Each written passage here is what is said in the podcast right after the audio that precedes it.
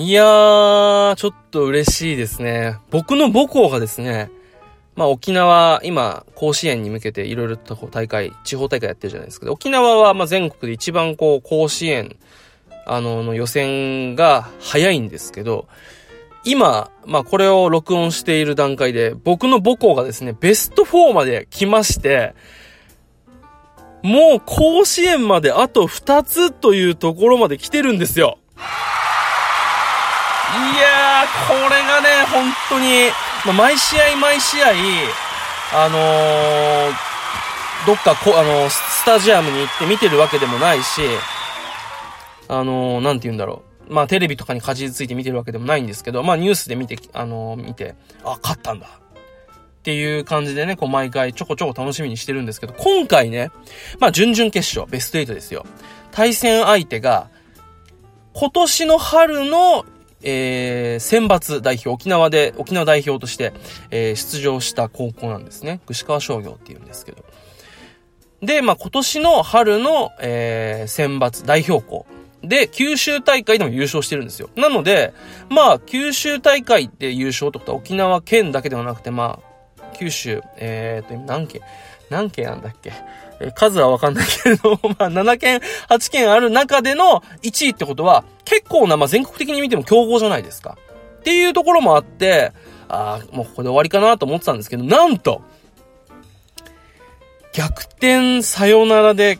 勝ったらしいんですよね。いや、こうなってくるともうちょっと甲子園行きを期待しちゃいますよね。あの、僕のやりたいことリストの中に、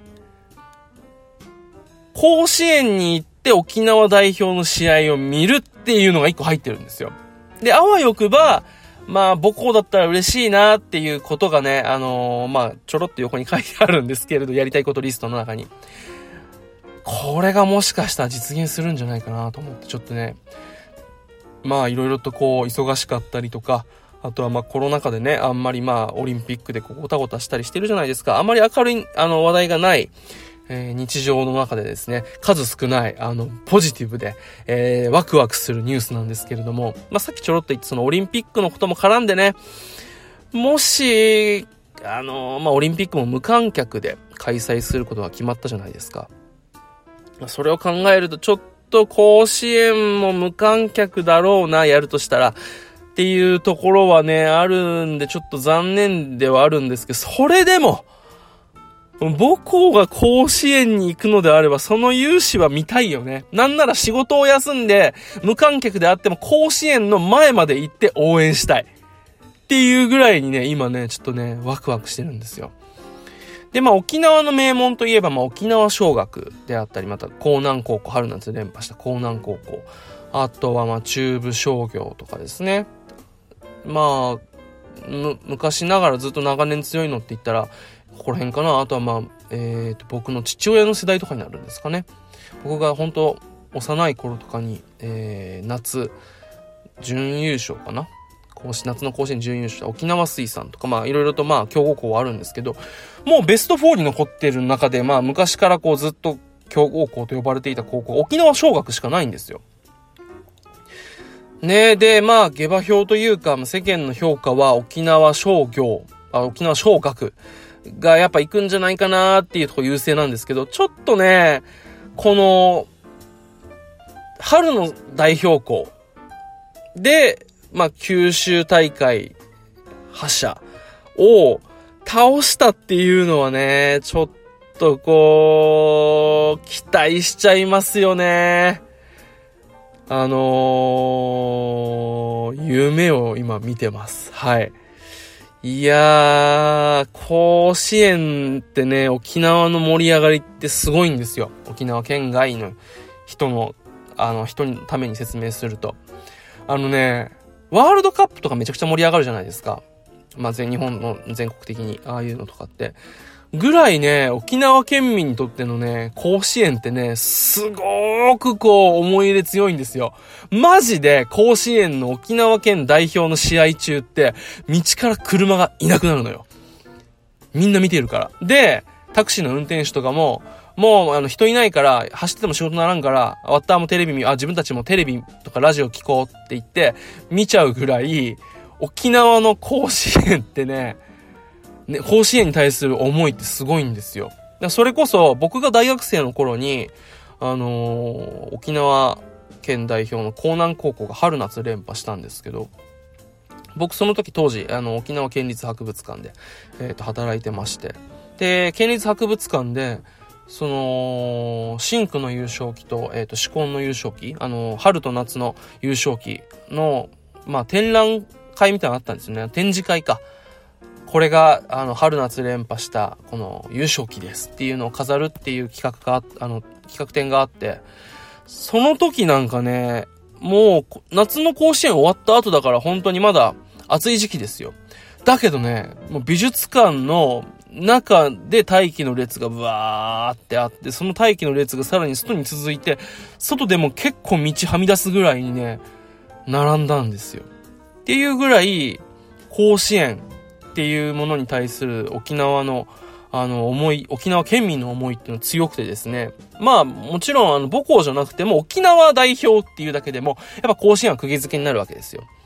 で、近年、やっぱこう、江南高校の春夏連覇、夏優勝っていう悲願を達成するまでは、まあ、なんて言うんだろう、盛り上がってたんですけど、もうあの春夏優勝っていうものを、春夏連覇っていう形でもう成し遂げられたら、やっぱそれ以上求めてしまうじゃないですか。っていうところでね、あのー、なんて言うんだろう。もちろんやっぱ沖縄、まあ昔に比べてね、そういう、いろいろとこう、模索して全国と戦えるぐらいの、まあ強豪校が出てくるっていう風になったんですけど、どうしてもやっぱこう、なんだろう、ここ数年そう、まあ優勝争いに食い込むとか上位争いに食い込むっていうことがなんか、さほどない、ないことはないんだろうけど、まあ僕の印象に残ってないぐらいやっぱこう、あのー、あってですね、そういうのをこう考えた上で、春の選抜、優あの、春、選抜出場校を破った僕の母校っていうものにやっぱちょっとドラマを感じてしまうというか、ちょっとね、甲子園行ってくれないかなーっていうのをね、あのー、待ちわびてる日々でございます。はい。マジで甲子園行ったらどうしようかな。本当に甲子園行こうかな。僕はあの、テレワークとかできる、まあ業種なので、ねえ、まあ、外、まあ、県をまたいだ移動は良くないけれども、外出しなければワンチャン行けますかね。あの、本当にね、めちゃくちゃ楽しみにしてるんですよ。だって自分の母校が甲子園行くってなかなかなくないですか？で、その母校がもちろんね、あの、甲子園常連校とか、あのー、なんて言うんだろう。まあ、強豪校として、もともと有名だったら、なんかこう、そこまで、あのー、ここまでこう、気分が盛り上がるってないと思うんですけど、あの、僕がいた頃はそんなに野球の強豪校とかっていう印象はなかったんですよね。まあ見た限り聞かなかったし。で、近年ちょっとずつこう実力をつけていってるんでしょうね。あの、結構この県大会の中でも上位に食い込んでいくっていうニュースはちらほら聞いていて、それがもうあと2つのところまで来てると。これはもうぜひ行くところを見てみたい。そしてなんかこの母校が、まあ、例えば甲子園だったり、まあ、ラグビーはないですけど、その花園とかさ、そういうなんかスポーツ、高校スポーツの聖地であるところにこう出場するっていうのはやっぱさ、ちょっと、